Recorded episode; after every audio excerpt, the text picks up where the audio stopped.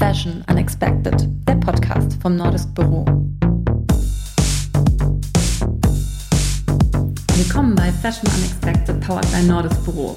In unserer heutigen Folge ist FAZ-Redakteur und Herausgeber der im September erschienenen Karl Lagerfeld-Biografie zu Gast. Willkommen, Alfons Kaiser, in unserem Podcast. Hallo, vielen Dank für die nette Einladung. Alfons, ich stelle dich kurz vor, ruf rein, wenn etwas nicht passt. Mache ich. Du bist verheiratet, hast einen Sohn und kommst ursprünglich aus dem Sauerland. Das ist wahr. Du hast in Mannheim promoviert, warst zwischendurch in Wien und London. Mhm. Bei der FAZ, also der Frankfurter Allgemeinen Zeitung, bist du als, äh, hast du als Volontär gestartet oder besser gesagt durchgestartet. Mhm. Dein Thema oder Spezialgebiet ist unter anderem Mode, was dich veranlasst hat, nach dem Tod von Lagerfeld dem Mythos mal auf den Grund zu gehen. So kann man sagen. Du widmetest deiner Recherche ein ganzes Buch, äh, welches heißt Karl Lagerfeld, ein Deutscher in Paris, welches auch dieses Jahr schon erschienen ist. Ja. Herzlichen Glückwunsch dazu. Danke sehr, danke. Ist erst vor sechs Wochen erschienen und ich bin sehr happy, weil es war auch in Spiegel Bestsellerlisten drin bei den Sachbüchern und es wird gut aufgenommen. Also es gab kritische Anmerkungen, aber so der große Tenor war, dass es gut ist und dass es einfach neue Einsichten in mhm. das Leben dieses Mannes ermöglicht. Auch auf die kritischen Punkte kommen wir nachher zu ja. sprechen. Aber erstmal unsere kleine Frage vorab, die wir immer stellen. Mhm. Und zwar, Alfons, was war deine Modesünde? Hast du, wenn wir bei Karl Lagerfeld bleiben, modetechnisch mal die Kontrolle über dein Leben verloren? Äh, da ich den, den, größten Teil dieses Buches in Jogginghose geschrieben habe, nämlich zu Hause am, am Schreibtisch sitzend, muss ich wohl sagen, dass ich jeden Tag quasi eine Modesünde begehe. okay. Äh, wobei ich das noch immer nicht ganz verstehe. Wer, die, wer eine Jogginghose trägt, hat die Kontrolle über sein Leben verloren weil letztlich hat ja auch dann Chanel und auch die Marke Karl Lagerfeld haben auch Jogginghosen rausgegeben. Das heißt, der Trend ist auch über diesen Spruch hinweggegangen. Sehr gut. Alfons, wie bist du zur FAZ gekommen? Was genau machst du dort? Ja, ich war zunächst Volontär, seit 1997 äh, Redakteur. Mein Ressort heißt Deutschland und die Welt. Da geht es äh, sehr viel um Vermischtes, Gesellschaftliches, äh, Ökologie, ähm, Soziales, äh, aber eben auch People-Meldungen, äh, Mode, all das eigentlich, was man nicht so in der FAZ erwartet. Mhm. Und all das, was so zwischen den großen Ressorts liegt, zwischen Politik, Wirtschaft, Feuilleton, äh, das machen wir in unserem kleinen Ressort. Und das ist natürlich jetzt größer geworden dadurch, dass wir online sehr viel machen. Auch Stil zum Beispiel machen wir online sehr viel auf FAZ.net. Und äh, insofern ist das Ressort gewachsen, nicht äh, wegen mir, sondern vielleicht auch trotz mir. okay. Und wie kamst du zum äh, Thema Mode? Warum ja, wie die Jungfrau zum Kinde. Also meine Frau sagt noch heute, das ist der größte Witz der Weltgeschichte, dass du über Mode schreibst. und äh, das war so eine ganz spontane Entscheidung. 1997 ging eine Redakteurin weg, die vorher über Mode geschrieben hatte. Und der Ressortleiter fragte mich, ja, würden Sie über Mode schreiben? Und da ich schon gesehen hatte, dass die Kollegin immer nach äh, Paris oder Mailand fuhr, habe ich gesagt, ja. Mach ich. ja, das war ein bisschen überalte Entscheidung, aber das Thema ist mir dann doch über die Jahrzehnte ans Herz gewachsen, äh, weil es eben so unglaublich vielfältig ist und so unglaublich viele Zugangsmöglichkeiten eröffnet. Also man kann ja das Ganze sozusagen aus Trendsicht betrachten, man kann das so ein bisschen äh, kulturell überhöhen, man kann das ein bisschen wirtschaftlicher sehen, so Markenstrategien und sowas darstellen. Oder man kann eben auch ins Persönliche gehen, äh, Porträts machen über Designer und das habe ich eigentlich immer am liebsten gemacht. Mhm. Woran arbeitest du zurzeit? Äh, ja, natürlich mache ich weiter äh, Tageszeitung und auch Magazin, das ja einmal im Monat erscheint, immer am zweiten Samstag des Monats. Äh, da sind wir gerade im, im, Herbst sehr beschäftigt, weil es da mehrere, mehrere Ausgaben gibt, also nicht nur einmal im Monat, sondern ein paar Zwischenausgaben noch und äh, eben sehr stark auch im Internet, äh, wo wir auf FAZ.net das Stilressort auch pushen wollen und auch den äh, Instagram-Auftritt und so weiter. Da sind ich folge euch auf jeden Fall. Sehr gut. Wenigstens eine. Wie läuft es im Verlagswesen generell in Zeiten von Corona? Ähm, also die Papierauflagen sind ja weitgehend rückläufig, langsam rückläufig. Das ist auch bei der FAZ so. Ähm, aber online ist die Nachfrage enorm. Gerade durch Corona äh, im März, April sind die Zugriffe auf FAZ.net extrem in die Höhe gegangen. Und noch jetzt sieht man das im Oktober, November weit mehr Zugriffe als noch vor einem Jahr zum Beispiel. Das heißt, letztlich spielt Corona und natürlich auch Trump äh, den Medien sehr in die Hände, weil eben doch viel mehr Interesse besteht an solchen ja, Themen. Das stimmt. Ja. Mhm. Und die Leute haben vielleicht auch ein bisschen mehr Zeit, um sich auch hinzusetzen und, und, auch wirklich was zu lesen. Hause, auch zu überhaupt zu lesen. Insofern, ich habe mich erst gegrämt, dass, die, äh, dass das Buch äh, erscheint in einem Jahr, wo es keine Buchmesse gibt. Mhm. aber die Leute haben eben auch mehr Zeit zum Lesen und können zu Hause. Das stimmt. Und wann hast du, wo wir gerade vom Buch sprechen, gewusst, dass du über Lagerfeld schreiben müsstest? Gab es da irgendwie einen Auslöser? Äh, ja, der Auslöser war ein Anruf einer Lektorin vom Münchner Beck Verlag. Die rief mich gleich nach dem Tod, ich glaube schon am 20., einen Tag nach seinem Tod, ähm, Februar vergangenen Jahres an und sagte, jetzt müssen wir eine Biografie machen. Und das kam ein bisschen überraschend für mich. Der Mann war gerade ins Grab gesunken und jetzt sollte ich schon äh, ein Buch darüber schreiben. Ich habe mich erst gesperrt, habe hab auch ein paar andere Autoren vorgeschlagen, die sie doch fragen könne. Ihr kanntet euch ja auch persönlich, ja, deswegen. Ja, ja, ja, genau. Wir hatten schon vorher mal ein Buch gemacht. Und, ähm, aber sie liest nicht locker, sie wollte es unbedingt von mir haben und dann nach ein paar Wochen habe ich doch zugesagt, weil ich eben wusste, es gibt noch keine richtige deutsche Biografie über ihn. Es gibt nur ein Buch von Paul Sahner, dem Bunte-Chefreporter. Das ist aber mehr so ein bisschen so eine Erzählung oder Reportage, das ist keine richtige Biografie. Und es gibt bisher nur zwei französische Biografien und da wollte ich mal eine deutsche dagegen setzen. Mhm. Auch um so ein bisschen seine frühen Jahre vor allem aufzuarbeiten, weil die ersten 20 Jahre darüber war gar nicht so schrecklich viel bekannt, finde ich. Mhm. Mhm. Er ist ja auch Deutscher. ist ja auch Deutscher. Und es ist auch so ein bisschen so, wir wollen auch den Franzosen zeigen, Achtung, der, dieser Mann ist eigentlich Deutscher. Zum Beispiel, was mich verblüfft hat, bei so einer Gedenkfeier, die es dann im Juni drei Monate oder vier Monate nach seinem Tod gab, war kaum ein Deutscher eingeladen. Also seine Buchhändlerin aus Hamburg habe ich gesehen. Ich habe äh, noch ein, zwei deutsche Models gesehen. Claudia war auch da. Aber es war sonst zum Beispiel von seinen Nichten und Neffen niemand eingeladen. Die Familie komplett gar nicht, ja? Komplett null. Er war ja zum Beispiel auch nicht äh, bei den Beerdigungen seiner Eltern oder seiner Schwestern. Ähm, er wollte sich also immer irgendwie lossagen von seiner Familie und hat dann sozusagen seine Karls Family aufgebaut in Paris. Und äh, das kam mir alles ein bisschen komisch vor, weißt du, dass dann nur so die Oberfläche, nur so seine Chanel-Zeit und sowas gewürdigt wird, aber doch eigentlich nicht geguckt äh, wurde, woher kommt er eigentlich, gibt es noch Familienmitglieder. Manche interessieren sich auch dafür, da nochmal Verbindungen aufzunehmen und auch Leute zu treffen, die eben in den späten Jahrzehnten was mit ihm zu tun hatten. Mhm.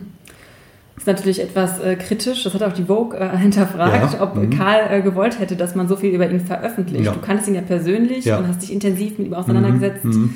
Ich glaube nicht.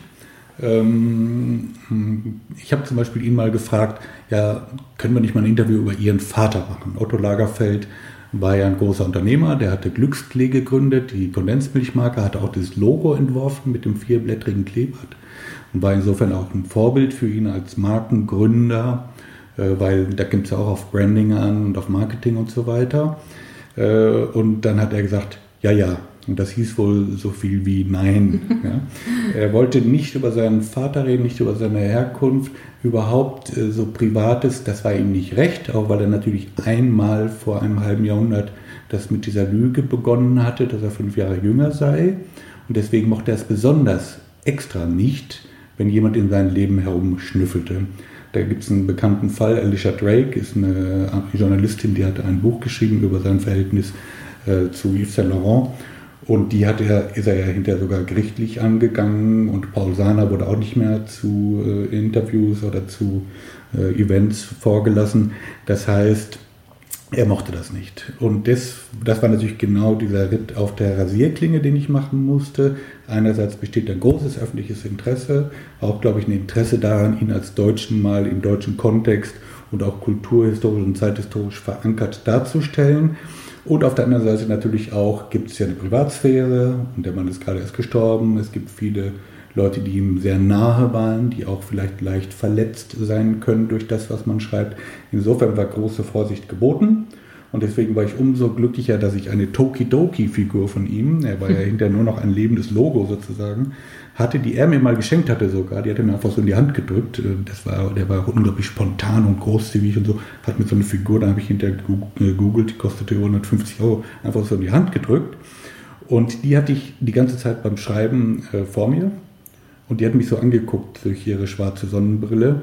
Und äh, das war so ein bisschen so mein Korrektiv, so wie weit kann ich gehen, wie persönlich darf man werden, darf man auch die ganzen Schattenseiten darstellen Und das habe ich relativ nüchtern gemacht. Das heißt, ich bin nicht so weit gegangen mit meiner Interpretation. Mhm. Und ich habe natürlich auch nicht alles übernommen, was mir Leute, die vielleicht noch eine Rechnung mit dem Kunden hatten, äh, sagen wollten. Ne? Ja, da, muss man, da muss man echt aufpassen, ja, weil jetzt kann jeder alles sagen. Hm? Das stimmt. Was hinterlässt Karl Lagerfeld? Wie wird er in die Geschichte eingehen? Ja, leider nicht so prägnant wird er in die Geschichte eingehen wie Yves Saint Laurent der ja lange sein Freund war seit Mitte der 50er Jahre und mit dem er sich dann spätestens in den 70er Jahren richtig verfeindet hat. Denn der hatte ja so Klassiker in der Mode, also wenn man denkt an den Smoking für die Frau, das Mondrian-Kleid, die See-Through-Bluse, so, so, so richtig tolle, große Klassiker, die jetzt in Paris in den Modemuseen hängen. Und da ist Karl Lagerfeld eben immer die Nummer zwei geblieben. Er hat zwar das Chanel-Kostüm sozusagen wiederbelebt. Das war relativ steif und äh, einförmig gewesen in den 70er Jahren. Und als er dann 1982 begann und 1983 seine erste Show hatte für Chanel, hat er da wirklich aufgeräumt, hat wirklich ganz viele Neuerungen äh, begonnen, hat riesige Logos auf die Taschen getan, hat also einfach da so eine Explosion der Kreativität äh, war das da. Äh, aber äh, ein Chanel-Kostüm neu zu erfinden, schöne Abendkleider zu machen oder auch von mir aus das kleine Schwarze zu variieren, das weiße Hemd äh, als ikonisches Kleidungsstück wieder zu etablieren mit dem hohen Kragen. das sind alles tolle Dinge, aber es reicht modehistorisch nicht an die Leistung von Saint Laurent heran. Dafür hat Karl Lagerfeld viel länger durchgehalten. Saint Laurent war ja im Grunde schon in den 80er Jahren, hat er sich nur noch wiederholt. Während Karl Lagerfeld hat er noch in den Nullerjahren, also erstmal hat er sich selbst erfunden, indem er sich äh, verschlankt hat um 42 Kilo. Das muss man ihm erstmal nachmachen. ich habe es probiert. Ich habe auch wirklich während des Schreibens 10 Kilo abgenommen, aber die habe ich fast wieder drauf. Aber er hat es halt durchgehalten und den Jojo-Effekt gab es nicht bei ihm, weil er eben extrem streng war auch zu sich selbst.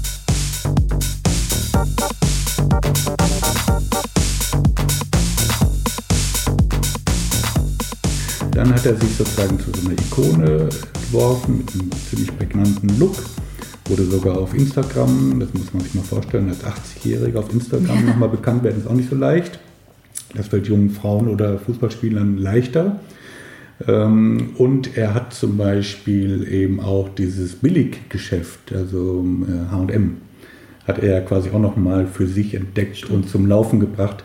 Die ganzen Designer-Kooperationen, die es dann hinterher gab, äh, Stella McCartney und Victor und Rolf und so, das war ja alles in Folge von seiner Kooperation, die er da hatte 2004. Ja, richtig.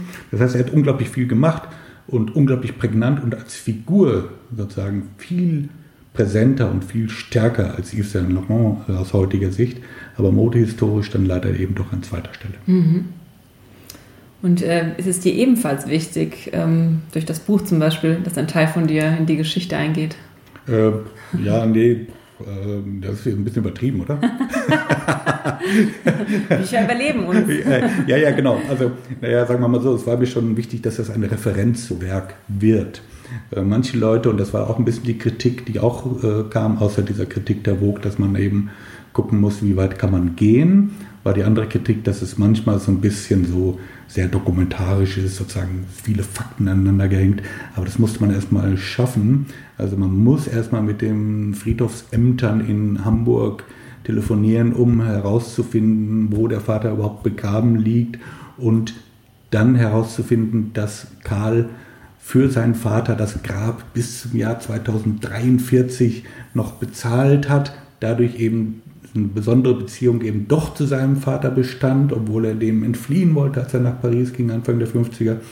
Und äh, man muss mit dem äh, mit Archivaren in Hamburg oder in Schleswig-Holstein oder auch in Baden-Baden, wo seine Eltern gelebt hatten in den 60er Jahren, reden, äh, extrem viele Fakten überhaupt erstmal sammeln, damit man auf eine gesicherte Grundlage kam, weil er hat eben vieles in, in so in Nebel hineingeschoben, mhm. sodass man es nicht mehr sah. Und ähm, deswegen musste ich erstmal viele Fakten sammeln. Und deswegen soll das ein Referenzwerk sein. Das heißt, äh, jede künftige Biografie wird sich darauf beziehen müssen. Einfach deswegen, weil ich eben auch noch viele alte Leute interviewt habe, zum Beispiel auch Klassenkameraden, äh, Nachbarsjungs von damals aus den frühen Jahren in Bad Bramstedt, nördlich von Hamburg, wo er aufgewachsen ist, um überhaupt ähm, Äh, und, und die habe ich halt alle drin und die werden künftige dann eben nicht mehr drin haben. Das mhm. heißt, die müssen sich auf mich beziehen in vielen Dingen. So Riesenrecherchearbeit auf jeden ja, Fall. Ja, das war es. Es war, es war auch schrecklich. Es waren 13 Monate. Nein, die waren wirklich schrecklich ja, auch, ja, weil ich immer ja, nur fünf Stunden geschlafen habe. Immer den Wecker genau so gestellt, dass ich fünf Stunden geschlafen habe, immer nur. Und äh, weil ich eben sehr viel gereist bin, ich war zehnmal in Paris, fünf, sechs Mal in Hamburg, in Rom, New York, Florida, äh, in ganz Deutschland, wo er eben auch irgendwelche Spuren hinterlassen hat oder wo irgendwelche Zeitzeugen lebten. Ähm, und das war also extrem herausfordernd. Und ich schreibe gar nicht so gerne. Naja, also als Journalist, komischer, komischer Satz. Als Journalist, das, das cutten wir raus. also äh, Offenbarungseid eines Journalisten. Ich schreibe nicht gerne. Naja, ich bin nicht so der Vielschreiber und ähm, dann jeden Tag halt rechnerisch eine Seite zu schreiben, die aber von A bis Z stimmen muss und äh, überprüft sein muss, wo man alle Zitate nochmal zur Autorisierung gibt an die über 100 Gesprächspartner da wird man schon wahnsinnig. Das ist ja halt kein Roman, sondern eine Biografie. Ja, eben, eben, ja. eben. Hätte ich doch mal eine Erzählung geschrieben oder ein Roman. Der nächste. Ja, das ist eine gute Idee eigentlich. Können wir noch Literatur von dir erwarten? nee, die Lektorin hat mich angerufen, ähm, als sie dann auch merkte, wie das Buch abging und dass es also gut angenommen wurde im Buchhandel und, äh, und auf die Spiegelliste kam und so weiter. Und hat gesagt, ja, was machen wir jetzt als nächstes? Habe ich gesagt, ich mache nichts mehr. Und dabei bleibt es auch erstmal für okay, die nächsten paar Jahre. Okay, ja, kannst ja und, auf deinem Erfolg aber, auch, aber auch, weil es kaum solche Figuren gibt. Mhm. Also in Deutschland schon gar nicht. Ähm, selbst die, die jetzt meine Götter waren, was weiß ich, Harald Schmidt, Steffi, äh, Stefan Raab oder so, ähm, die, das, da ist nicht genug Sparkle. Ne? Da, da, ist nicht auch nicht genug Kontroverse oder biografische Brüche oder sowas. Ja? Also der einzige oder die einzige genauer, die ich mir vorstellen kann, äh, ist äh, Lady Gaga. Die hat es verdient, ist eine tolle Frau. Äh, als die jetzt äh, nachdem Biden gewonnen mhm. hatte, ihren Insta-Live-Auftritt hatte, ich war gerade im PC, äh, im Pick und Kloppenburg genauer gesagt, vor der Umkleidekabine, weil mein Sohn schon wieder aus allen Hosen rausgewachsen war, sah also Lady Gaga auf Insta Live äh, und die heulte und ich musste auch sofort losfahren. Ja, äh, das ist eine Frau. Kennst du sie persönlich? Hast du sie äh, ich habe nur mal ganz kurz interviewt mhm. nach einer Mark Jacobs Show. Das war schon faszinierend genug. Und äh, das ist eine Frau, die es verdient hat, die irgendwelche Brüche hat, die was auslöst bei vielen Menschen, die emotional ist, die eine Herkunft hat, die eine Geschichte hat, äh, wo man auch die Eltern sprechen lassen könnte und sowas. Nur dann müsste ich nach New York gehen und müsste, müsste auch über einen lebenden Menschen schreiben. Mhm. Und das ist dann doch nicht so gut, weil der wird sich immer auf die, Füße, auf die Füße getreten fühlen. Okay, also Lady Gaga, wenn du das hörst und Deutsch sprichst, hier sitzt ein Fan. Ja, genau. Bitte, bitte melde dich. bitte melde dich. Wie viel Karl steckt in Alfons? Ähm, doch auch ein bisschen. Er kommt ja, äh, seine Mutter kam aus Westfalen ein bisschen nördlich von deiner Heimatstadt okay. Hagen, nämlich aus Münsterland.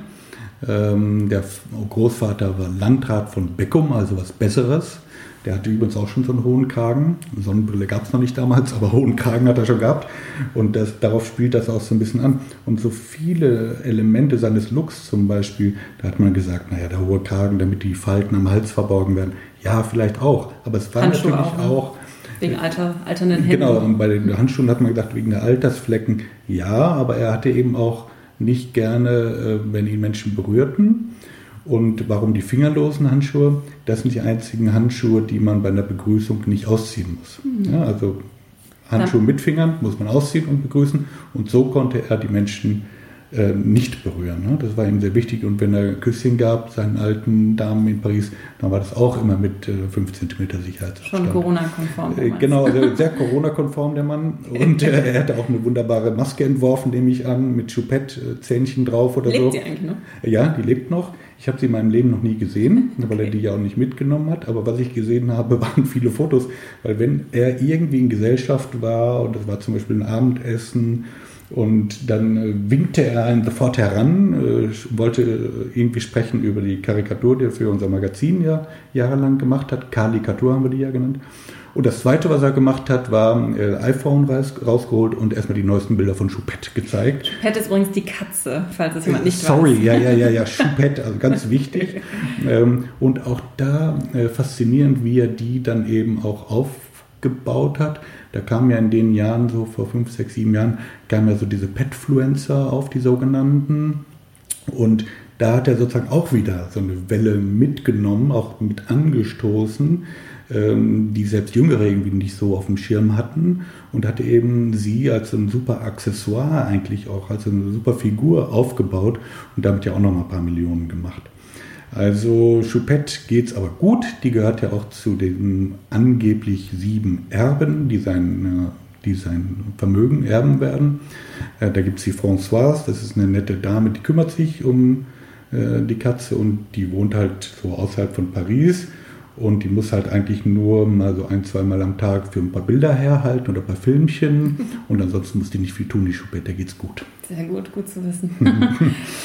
ähm, auf Instagram erkennt man, dass du viel unterwegs bist. Postest mhm. mal mhm. von Shows, mal von Laufstegen. Mhm. mhm. Ähm, holst du dir hier deine journalistische Inspiration oder ist das mehr privates Vergnügen? Ähm, ja, das sind ähm, naja, für FAZ-Magazin, für unseren Insta-Account, der auch noch ein bisschen Leben bedarf, ähm, da machen wir dann schon viel von den Schauen zum Beispiel. Und da bin ich ja auch eben oft, wenn sie denn stattfinden und nicht wie bei Corona abgesagt werden. Das ist übrigens für die Modeszene wirklich äh, schlimm, weil natürlich die Schauen ein unglaubliches Marketing-Event ja. sind. Und so Mode ohne Schauen finde ich auch ehrlich gesagt langweilig, wenn da jetzt immer neue Collaborations äh, da aus dem Boden gestampft werden. Das ist auf Dauer ein bisschen ermüdend. Und deswegen braucht man die schauen. Und nebenbei mache ich dann eben, wenn es irgendwelche Leute gibt, äh, die ich besonders toll finde, meine, meine Selfies mit denen. Ähm, aber es bringt mich auch nicht in die Höhe. Also wer dies hört, bitte folgt mir. Hallo hier Kaiser, zwei, 2000 Follower, das ist wirklich erbärmlich. da kriegen wir noch was hin, auf jeden ja. Fall. Ja, stimmt. Die Berliner Fashion Week wurde ja auch jetzt abgesagt, habe ich ja. gelesen. Januar, ähm, Im Januar. Ja, äh, genau. Also da sind wir schon bei der deutschen Mode. Ja. War das jetzt der, der intelligente Übergang? ja. ähm, ich habe das geliebt, die Berliner Modewoche. Und ich hoffe, dass sie dann im Sommer auch wieder stattfindet. Ähm, aber wir nehmen uns natürlich jetzt hier in Frankfurt auch ein Stück von dem Kuchen und ich glaube, die Frankfurt Fashion Week, oder muss man sagen Frankfurt Fashion Frank Week? Frankfurt Fashion Week. Exactly, you name it. So muss man es wohl sagen.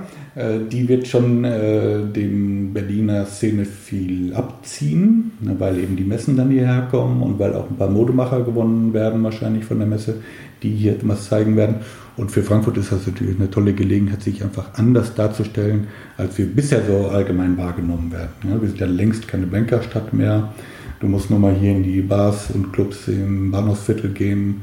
Du musst nochmal nach Offenbach fahren, ist also quasi so ein Vorort von Frankfurt, ähm, um zu sehen, ähm, dass das hier eine recht coole Stadt ist und dass sich das bisher noch gar nicht so wiedergespiegelt hat so in der allgemeinen Wahrnehmung. Mhm.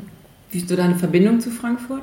Gut, ich ähm, habe zwar die ersten fünf Jahre bin ich gependelt aus Heidelberg, wo ich studiert hatte, äh, zu meiner Arbeitsstätte in Frankfurt. Äh, aber dann habe ich gesagt, nee, jetzt müssen wir doch mal den Move tun. Mhm. Sind ins Nordend gezogen und sind da seit 20 Jahren noch sehr glücklich.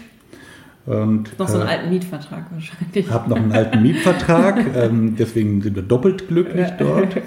Äh, wohnen nicht so weit vom Holzhausenpark, aber südlich des Holzhausenparks. Nicht, dass man denkt, ich wohne im Holzhausenviertel. Alles klar. Deine Adresse musst du nicht teilen hier. Nee, aber verstanden. Dass du zu ja. den Followern noch ein paar ähm, Freunde nach Hause kriegst. ja. ähm, Nochmal zurück zum Buch. Mhm. Ich habe gelesen, dass du dich darüber geärgert hast, dass die Regierung wenig zu Karl Lagerfeld gesagt hat als Nachruf. Ja. Mhm. Und da noch auch nochmal auf die Mode in Deutschland. Äh, wird äh, der Mode und der Modeschöpfung in Deutschland nicht genug Aufmerksamkeit geschenkt? Ja, das glaube ich eben. Ähm, also als Lagerfeld gestorben war, kam eben sofort eine Mitteilung vom französischen Präsidenten, ähm, Trauerbekundung quasi, und wenn es auch nur eine Pressemitteilung ist. Und da kam eben vom deutschen Bundespräsidenten und von der Bundeskanzlerin nichts. Das mag damit zusammenhängen, dass er sich eben politisch auch sehr kritisch geäußert hatte, auch über die Karikaturen bei uns in, im Magazin. Ähm, aber es hängt auch, glaube ich, damit zusammen, dass man die Mode noch immer nicht ernst nimmt. Und das ist für mich ein seltsames Phänomen, dass die Deutschen also irgendwie so, so ein bisschen, hm, also es ist seltsam, zum Beispiel die deutsche Frau gibt mehr aus für Mode als die Französin. Aber irgendwie kleidet sich die Französin dann doch ein bisschen interessanter, weil sie natürlich auch zum Beispiel große Marken mit Flohmarktfunden kombiniert. Und da sind vielleicht nicht nur deutsche Frauen, sondern auch Männer unsicherer, die halten sich an so bestimmten Marken fest, machen so ein bisschen ihren zurückhaltenden Look und das reicht ihnen oft. Und das ist ein bisschen schade. Man könnte ein bisschen, ein bisschen mehr Gas geben, finde ich. Ähm, ich denke auch, dass die Frankfurter Modewoche und auch die Berliner Modewoche hilft da, sozusagen den Modegeschmack zu entwickeln oder auch, sagen wir mal, die Experimentierfreude ein bisschen, äh, ähm, ein bisschen anzuschieben. Mm, und ich weiß noch immer nicht, woher das kommt. Ich, meine, mein Hilfskonstrukt im Kopf ist, dass die Deutschen eben sehr gut mit harten Materialien umgehen, Beton und Stahl, also Maschinenbau, top. Und während italienische Autos fährt man eher nicht. Ähm, da, aber die Franzosen und die Italiener, die kennen sich halt mit weichen Materialien aus.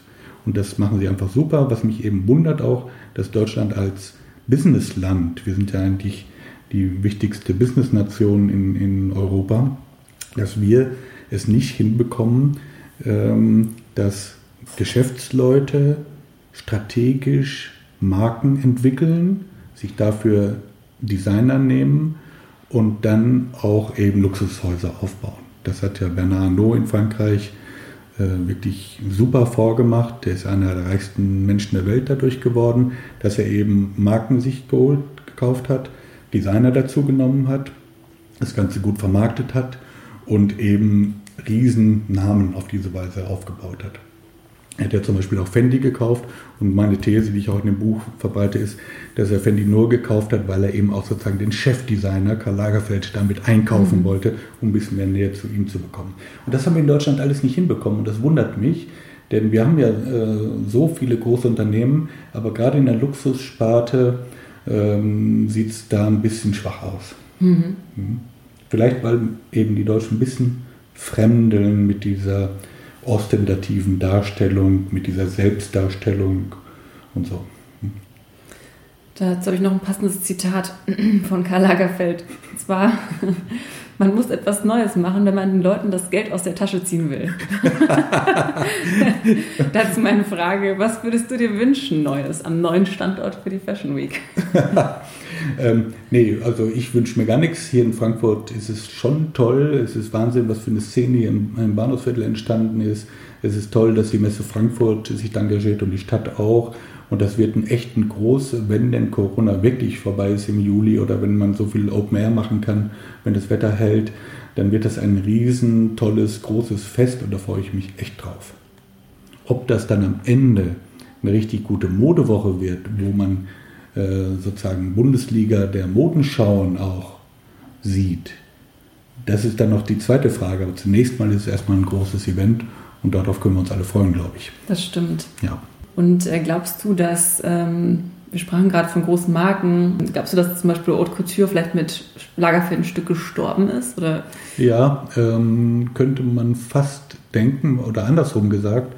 Er hat die äh, Haute Couture quasi fast schon im Alleingang gerettet, weil so in den 90er Jahren hat man eben gedacht, was sollen diese alten Brütteln da für, für olle Damen, ähm, also so 10.000, 20.000 Euro Kleider für so 80-Jährige, ja, das, das kam einem überhaupt nicht trendig vor. Da haben alle gedacht, die Couture ist gestorben und es geht nur noch ins Pret-à-Porter und das bringt alles nichts mehr. Und dann haben aber natürlich Chanel und auch an zweiter Stelle Dior und an dritter Stelle äh, Versace und andere eben für sich entdeckt, Armani auch zum Beispiel, dass eben dieses handgemachte, maßgefertigte unglaublich attraktiv ist, wenn es eben aus äh, Paris oder Mailand oder Rom kommt, für so Damen aus Moskau oder auch aus China oder auch aus der Schweiz noch immer. Ähm, in Deutschland gibt es übrigens noch sehr wenige Couture-Kundinnen, die also wirklich nach Paris fahren, aber in der Schweiz gibt es schon mehr als in Deutschland.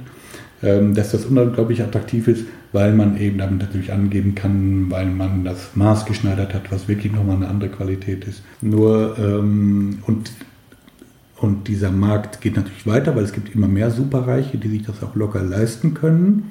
Und er hat das insofern gerettet, als dass er mit Chanel eben ganz viele so Werkstätten aufgekauft hat, so Plissieраnstalten und so Knopfmacher und äh, keine Ahnung was, für, also Dutzende Werkstätten, die das noch alles machen, sodass das auch wirklich alles mhm. handgefertigt mhm. ist. Insofern hat das gerettet und die äh, Couture wird auch weitergehen, weil es noch immer ein ganz gutes äh, Marketing-Vehikel vor allem, äh, aber eben hauptsächlich doch nur für die ganz großen Marken mhm. wie Chanel und Dior. Du raschelst mit deinem Buch ein bisschen rum. Möchtest du noch was, was vortragen? Ach so, ja, weil du eben so ein Zitat, ein sehr schönes Zitat von ihm brachtest, habe ich direkt die Seite aufgeschlagen ah, mit dem Kapitel Journalisten, um nochmal äh, zu sagen, was für Sprüche der so drauf hatte und womit er auch die Leute begeistert hat. Was so ein bisschen die Modemacher, glaube ich, heute unterschätzen, auch das vielleicht als kleiner Hinweis für junge Modemacher. Es ist natürlich toll, wenn man eine Kollektion hat, wenn man eine Idee hat, wenn man, wenn man auch einen tollen Stil hat, nur man muss es auch rüberbringen. Und er hat halt eben auch nicht nur Stories erzählt, äh, sondern er hat auch äh, immer sehr gute so Weisheiten rübergebracht. Ja? Und äh, Journalisten hat er wirklich erfreut äh, mit so Sprüchen, nicht nur mit der Jogginghose, sondern auch mit so allgemeinen Lebensdingen. So, ich kann nicht kochen, ich kann kaum eine Eisschranktür aufmachen, sagt er. Oder Sexualität ist heute nur noch eine Sportart, fand ich auch ganz schön. Oder auch Stress, ich kenne nur Strass. Und natürlich auch den legendären Spruch über Heidi, auch Claudia kennt die nicht, die war nie in Paris, die kennen wir nicht. Stimmt. Oder man muss äh, Geld zum Fenster rausschmeißen, damit es zur Tür wieder reinkommt. Ha, wow. genau. Genau, und das bei ihm hat das ja super funktioniert. Er war ein unglaublich großzügiger Mensch. Äh, verblüffende Dinge habe ich da festgestellt. Äh, zum Beispiel dem Andrew Leontelli, so einem Moderedakteur aus Amerika, hat er zum 50. Geburtstag 50.000 Dollar geschenkt. Einfach so.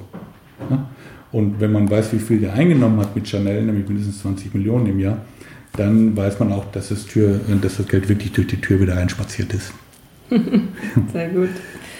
Gibt es sonst noch Zukunftspläne bei dir?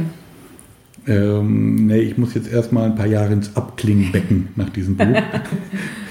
Und das reicht mir schon als Zukunftsplan. Und wo trifft man einen Alfons Kaiser nach Feierabend? Ähm, ja, im Sommer, als das Buch dann endlich fertig war, das Manuskript, jeden Tag ab 17.30 Uhr nach Redaktionsschluss im Eiscafé Olympio am Öderweg. Für mich das beste Eiscafé in Frankfurt, wenn ich diese Werbung Was ist das bei Bizzi Eis, wo wir uns gerade äh, befinden? Genau, also Bizzi Eis ist natürlich auch hervorragend, damit da kein Missverständnis entsteht. Aber weil das natürlich auch direkt vor meiner Haustür ist und weil das italienisches Eis ist und weil der Maurizio das einfach super macht, würde ich das jetzt ausnahmsweise mal als erstes empfehlen. Ansonsten, abgesehen davon, dass ich wirklich alle äh, Restaurants am Öderweg, der sich ja super entwickelt hat auch in den letzten Jahren, dauernd frequentiere, äh, gehe ich natürlich auch gerne ins Bahnhofsviertel. Sehr gut. Ja. Danke, Alfons, für das schöne Gespräch. Ja, ich danke für diese tollen Fragen. Sehr gerne. Wie kamst du da überhaupt drauf, die ganzen Fragen? Ähm, ich habe dich gescreent und dein Buch quer gelesen. Man merkt. Vielen Dank. Bis bald. Danke.